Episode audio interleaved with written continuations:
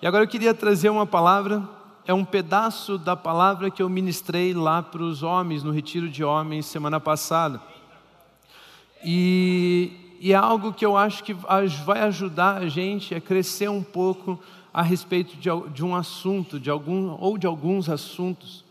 Mas eu tenho recebido muito uma pergunta de vocês, vocês me mandam no Instagram, eu abro caixinha de pergunta, vem 15 dessa, né? Vocês me mandam, vocês me encontram no corredor e perguntam, as pessoas que têm meu celular me mandam mensagem perguntando isso.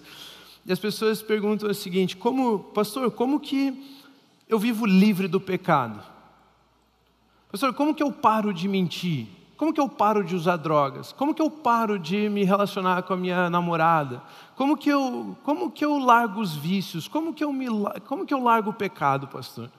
E isso vem de monte, um monte de gente quer saber disso. Por quê? Porque normalmente eu e você entendemos que fomos salvos, mas nós não entendemos que as nossas vidas não pertencem a nós mesmos. Então a gente continua nisso, continua nessas práticas, a gente continua no, no modelo de vida da antiga natureza. E isso não é o que Deus tem para nós. E eu quero ajudar você a entender como viver fora disso. Como que você abandona isso? Como que você deixa isso para trás? E você precisa entender algumas coisas. Primeiro, o foco não é o pecado. Primeira coisa que você tem que entender para abandonar essa vida, dessas práticas, essas coisas, é que o foco não é o pecado. Então você não está tentando deixar o pecado. O foco é a vida em Cristo Jesus. Então você não deveria estar pensando sobre como abandonar o pecado. Você deveria estar pensando sobre como viver em Cristo Jesus. Né? A Bíblia ela não se encarrega em falar para você as coisas que você não deveria estar fazendo. Ela se encarrega em ensinar você a viver a vida de Cristo. Então, por isso que muitos assuntos as pessoas buscam e perguntam assim: tá, mas eu posso ou não posso aquilo? E a Bíblia não se encarrega em responder isso. Porque a Bíblia não foca no que não é, a Bíblia foca no que é verdadeiro, Cristo Jesus. Então, o foco não é o pecado. Eu vou te dizer que se você ficar pensando em pecado, a única coisa que você vai ter na sua vida é pecado. Por isso que nós não pregamos muito a respeito do pecado. Porque se eu ficar falando para você que você está em pecado, que você é um pecador, que você precisa se arrepender, que você, você vai sair daqui pensando no quê? No pecado. E você vive aquilo que você pensa. Você pensa nisso, pensa nisso, pensa nisso, você acha que você vai praticar o quê? Uma pessoa que é viciada em academia, o que, que ela faz? Vai na academia. Por quê? Porque ela pensa em academia, ela pensa no corpo dela, ela pensa no físico dela, ela pensa na saúde dela. Se você pensa em trabalho, trabalho, trabalho, você vive o quê? Só vive trabalho. Então aquilo que você ocupa os seus pensamentos é aquilo que você vai exercer, vai fazer com que o seu corpo pratique.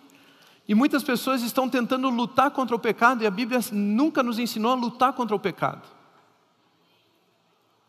A Bíblia vai nos dizer que o pecado é um senhor. E ele é um senhor mais forte do que você imagina, ele te aprisiona por mais tempo do que você gostaria, e ele te leva mais longe do que você achou que ia. Ele é o Senhor. E ele é mais forte do que você imagina, ele te aprisiona por mais tempo que você gostaria, e ele te leva mais longe do que você imaginou que iria. Então a Bíblia não nos ensina a lutar contra o pecado. Eu e você não temos que lutar contra o pecado. Por isso que nós não focamos muito em mensagens a respeito do pecado. Mas como eu tenho recebido várias dessas perguntas, eu quero ajudar você a entender esse assunto. Então, primeira coisa que você tem que entender, o foco para viver uma vida com Cristo não é o pecado. Deus não tem problema nenhum mais com o pecado, o pecado foi perdoado, foi na obra de Cristo Jesus, o sangue de Jesus foi derramado, e isso tudo foi lavado. Todos aqueles que recebem Jesus Cristo recebem o perdão dos seus pecados.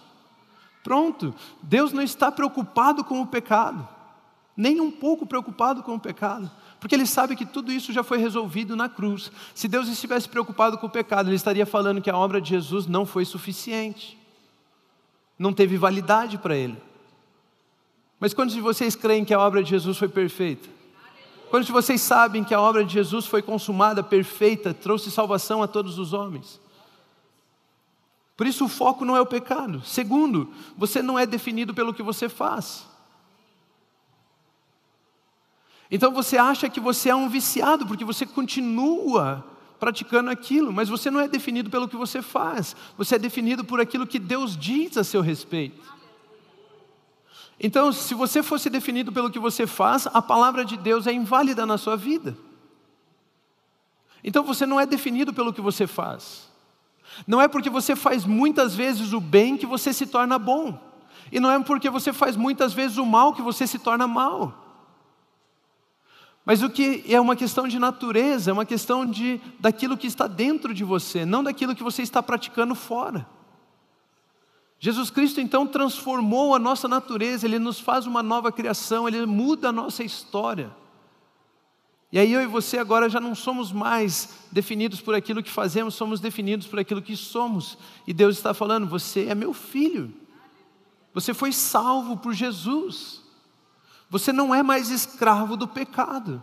Você tem um novo Senhor chamado Jesus Cristo. Você não é definido pelo que você faz, mas você é definido por aquilo que Deus diz a seu respeito, pela verdade a seu respeito. Terceiro, você precisa aprender a se considerar morto para o pecado e vivo para Deus. E eu quero trabalhar esse título, eu quero trabalhar essa mensagem hoje. Vivos para Deus. Vivos para Deus. Você sabia que você não vive para você mesmo? Você sabia que você não vive para é, ter os seus prazeres, ter os seus desejos, ter as suas vontades realizadas? mas você vive para alguém? Você foi chamado para um propósito? Então nós estamos vivos para alguém. O ser humano ele tem uma tendência de sempre adorar alguma coisa. Faz parte do ser humano se render a alguma coisa, se sujeitar a alguma coisa, adorar alguma coisa. E se você não adorar a Deus, você vai adorar alguma outra coisa. E aquilo ali vai se tornar senhor sobre a sua vida. Por isso que Deus sempre fala assim: ei, cante louvor, deem graças a Deus, glorifiquem o meu nome. Não é porque ele precisa, ele tem um complexo de inferioridade, ele precisa do seu louvor para ele se sentir mais forte. Não é nada disso. Ele está tirando o seu foco de adorar as outras coisas e colocando o seu foco em adorar algo que é um Senhor bom sobre a sua vida. É um bom pastor, é um pai, é isso que Deus faz quando Ele pede para que adoremos a Ele, celebremos a Ele, cantemos louvores a Ele. Porque de um jeito ou de outro nós vamos nos sujeitar a alguma coisa. Então Deus diz: que seja a mim, que sou bom, perfeito, que sou agradável. É isso que Ele está nos ensinando. E Romanos capítulo 6, versículos 8 ao 11, aqui eu começo a explicar um pouco do que foi a mensagem no retiro de homens. Romanos 6 diz o seguinte: Ora, se morremos com Cristo, cremos que também com Ele viveremos. Pois sabemos que, tendo sido ressuscitado dos mortos, Cristo não pode morrer outra vez. Olha essa declaração, queridos: Cristo não pode morrer outra vez. Nada tem autoridade, a morte não tem autoridade sobre o seu Senhor. Cristo não pode morrer outra vez. A morte não tem mais domínio sobre ele. Porque morrendo, ele morreu para o pecado, uma vez por todas. Mas vivendo, ele vive para Deus. Da mesma forma, considerem-se mortos para o pecado, mas vivos para Deus em Cristo Jesus. Olha o que o apóstolo Paulo está nos ensinando aqui. Ele está dizendo que a obra de Jesus Cristo foi perfeita e ele morreu para o pecado, e agora ele, na ressurreição ele vive para, ele vive para Deus. E o apóstolo Paulo está nos chamando a nos incluirmos na obra de Cristo. Ele está dizendo assim: considere-se, considere que você morreu com Cristo para o pecado e ressuscitou com Cristo para Deus. Ou seja, as palavras-chave para abandonarmos essa vida toda passada, para termos uma nova vida, para podermos viver essa vida que Deus sonhou para nós e nos entregou em Cristo Jesus, chama-se considerem-se. Mas eu e você, a gente não tem uma compreensão exata do que é considerar-se. A gente não entende essa palavra, considerar-se. Eu trouxe aqui um exemplo para te ajudar. Quantos de vocês já são formados na faculdade? Quantos de vocês são engenheiros? Os poucos. Quantos de vocês são advogados, dentistas, designers? O que, que vocês são? Psicólogos, né? Quantos de vocês já se formaram e têm o título, receberam o título da profissão que você ocupa? É, quantos de vocês? E por que, que você se considera um advogado? Por que, que você se considera um psicólogo? Por que, que você se considera um engenheiro? Por que, que você se considera um dentista? Por quê? Porque você estudou para isso. É? Pode ser? Vocês ficam tudo em silêncio achando que é pegadinha. É, é, é a coisa mais simples que tem responder. Né? Sei lá, eu estudei para isso. Eu estudei. Eu estudei e eu sou engenheiro florestal. Eu estudei e eu sou teólogo. Eu estudei e, e eu estudei cinco anos. Eu estudei um monte para poder ter esse título, para poder me considerar um engenheiro. Mas será que é porque eu estudei que eu posso me considerar um engenheiro? Vamos pensar o seguinte: você não é engenheiro, mas se você pegasse as apostilas dos livros que eu estudei, lesse todas essas apostilas, lesse todos esses livros, se você fosse no YouTube e pegasse o conhecimento a respeito da área de engenharia que eu, que eu sou formado, né, você estudasse ali, aprendesse ali, por você estudar o mesmo tanto que eu e as mesmas matérias que eu, você seria considerado um engenheiro? Não. Então a gente está começando a chegar a um lugar. Não é pelo quanto eu fiz que eu posso me considerar um engenheiro, certo? O que, que me faz eu me considerar um engenheiro? Teve um dia que eu era aluno na sexta-feira, sábado eu tinha a minha formatura, domingo eu me considerava um engenheiro. Né, quem se formou já entende esse exemplo, não entende? Qual que era a diferença entre sexta e domingo?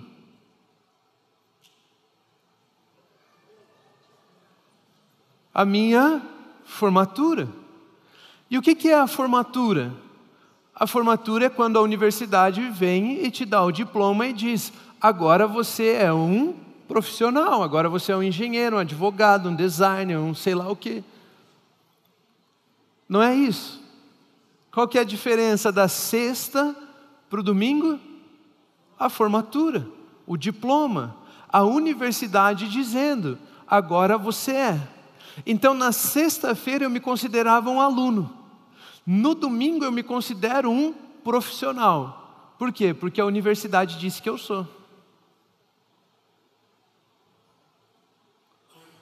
Vocês estão acompanhando? Não consigo deixar mais simples que isso. A universidade diz que eu sou, eu sou um engenheiro agora. É pelo quanto eu estudei? Não, porque qualquer pessoa que estudar o que eu estudei não se torna um engenheiro. Mas eu passo a me considerar um engenheiro porque a universidade diz que eu sou.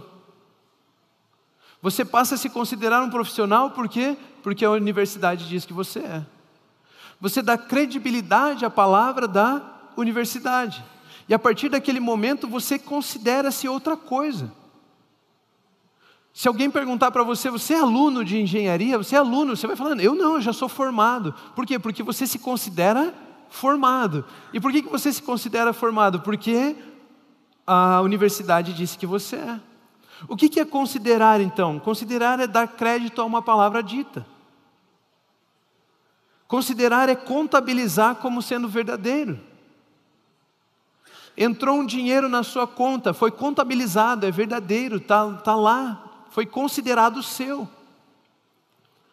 Você se formou, a universidade disse para você, você é um profissional, você se considerou um profissional, foi contabilizado, agora é seu, agora está na sua conta, agora está na sua posse. Você pode adicionar na conta. Nos consideramos o que a universidade diz, assim como podemos considerar, no... considerar a palavra de Deus sobre as nossas vidas. Vocês estão entendendo o que é considerar-se?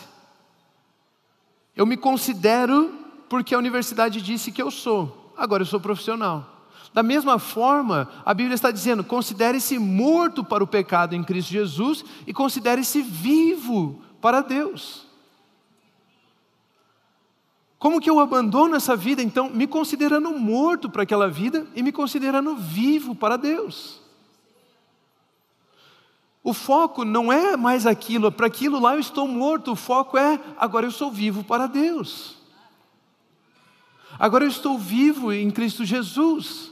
Agora eu tenho uma nova vida em Cristo Jesus. O meu velho homem morreu. Já não sou mais quem vive, mas Cristo vive em mim. Considere-se, pois, morto e vivo. Morto para o pecado e vivo para Deus. Isso é considerar-se. Isso significa que pela fé a morte não tem mais domínio sobre nós, porque nós abandonamos o pecado e agora vivemos para Deus. E as pessoas então ficam perguntando como parar de pecar. E a resposta é essa: considere-se morto. Considerar-se morto é considerar-se livre do pecado. Ah, eu errei de novo. É porque eu sempre cometo esse pecado. Ah, é porque eu não consigo viver livre disso. Ah, é porque eu não consigo abandonar isso. Ah, é porque é mais forte do que eu. Você está se considerando vivo para o pecado. Mas mesmo que você tenha errado, você se considera morto para aquilo. Olha, isso não é quem sou, isso não me define, eu não, não sou essas práticas, eu sou vivo para Deus. Considere-se vivo para Deus. Considere-se vivo para Deus. Considerar-se vivo para Deus é ter a certeza de que eu estou num lugar onde o meu desejo é a vida do Espírito e não a vida do pecado. Não mais a vida caída, mas agora a vida nova que Deus tem para mim. Preste atenção nisso. Quando nós nos consideramos mortos, mortos para o pecado e vivos para Deus, é como se mudássemos de senhor, mudássemos de dono. Eu não sou mais do Senhor pecado, agora eu sou do Senhor Jesus. Eu não sou mais do Senhor que me obrigava a praticar essas coisas, a fazer essas coisas, a me manter no vício, a me manter na mentira, a me manter na dor, a me manter na morte. Eu não sou mais desse Senhor que me obriga a, a praticar essas coisas. Eu sou de um novo Senhor, eu sou de um novo dono, eu sou do Senhor Jesus, que me dá paz, justiça, alegria no Espírito, que me dá uma nova vida no Espírito. Olha o que a Bíblia nos ensina em Gálatas capítulo 5, versículo 17. Pois a carne deseja o que é contrário ao espírito, e o espírito que é contrário à carne. Eles estão em conflito um com o outro, de modo que vocês não fazem o que desejam. Perceba, você não faz o que você deseja, ou você faz o que o Senhor carne, pecado manda, ou você faz o que o Senhor Espírito Jesus manda. É isso que o versículo está nos ensinando. E a luta não é você contra o pecado, e a luta não é você tentando agarrar Jesus. A luta ali é entre quem? Espírito e a carne. Então você não foi feito para lutar contra o pecado. É o Espírito quem te conduz para fora do pecado. A única coisa que você precisa é abrir a sua vida para o Espírito. Eu me considero morto para a carne e vivo para Deus. É isso que Gálatas está nos ensinando. Antigamente, quando um escravo fugia, às vezes o senhor era muito mal e o escravo fugia daquele senhor. E ele tinha, é, e aquele senhor podia pegar ele na sua fuga e matar, fazer o que quisesse com ele. Mas se ele chegasse até um outro senhor, e aquele senhor o recebesse com um banquete, desse comida para ele, desse alguma coisa de comer, aquele senhor da onde ele havia fugido não podia mais pegar o escravo de qualquer jeito.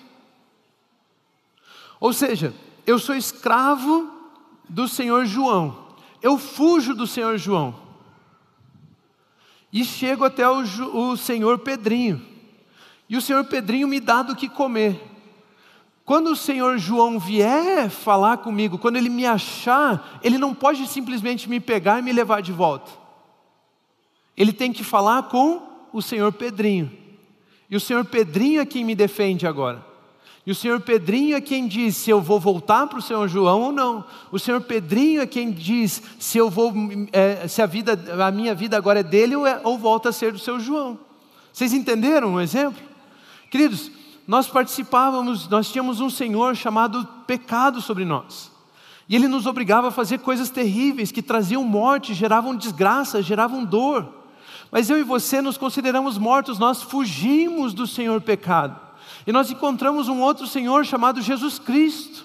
E agora, todas as vezes que o Senhor pecado vem até você e quer falar assim: Ei, eu vou te levar de volta, eu vou te matar, eu vou fazer você sofrer, eu vou fazer você praticar as práticas antigas, aquele pecado, aquela mentira, aquele vício, aquela droguinha, aquele não sei o quê, eu vou fazer você praticar isso. Você não tem que lutar contra ele, você tem que falar: Ei, Senhor pecado, agora você tem que falar com o meu Senhor Jesus. É com Ele, pode aplaudir, Ele é digno. Porque eu e você não fomos feitos para lutar contra o pecado. Jesus venceu o pecado. Ele é seu Senhor. Deposite a sua vida nas mãos de Jesus e todas essas coisas vão ficar para trás. Todas essas dores, todos esses vícios, todas essas mentiras, todos esses enganos vão ser abandonados. Mas não tente você na sua própria força. Ele é mais forte do que você imagina. Ele vai te deixar preso por mais tempo do que você queria e vai te levar muito mais longe do que você imaginava. Mas agora, se ele vier e você dizer, disser, ei, pecado, é com Jesus. Jesus morreu uma vez por todas pelo pecado da humanidade. Ei, ele já pagou o meu preço. Agora, se você quiser a minha vida de volta, você tem que falar com ele.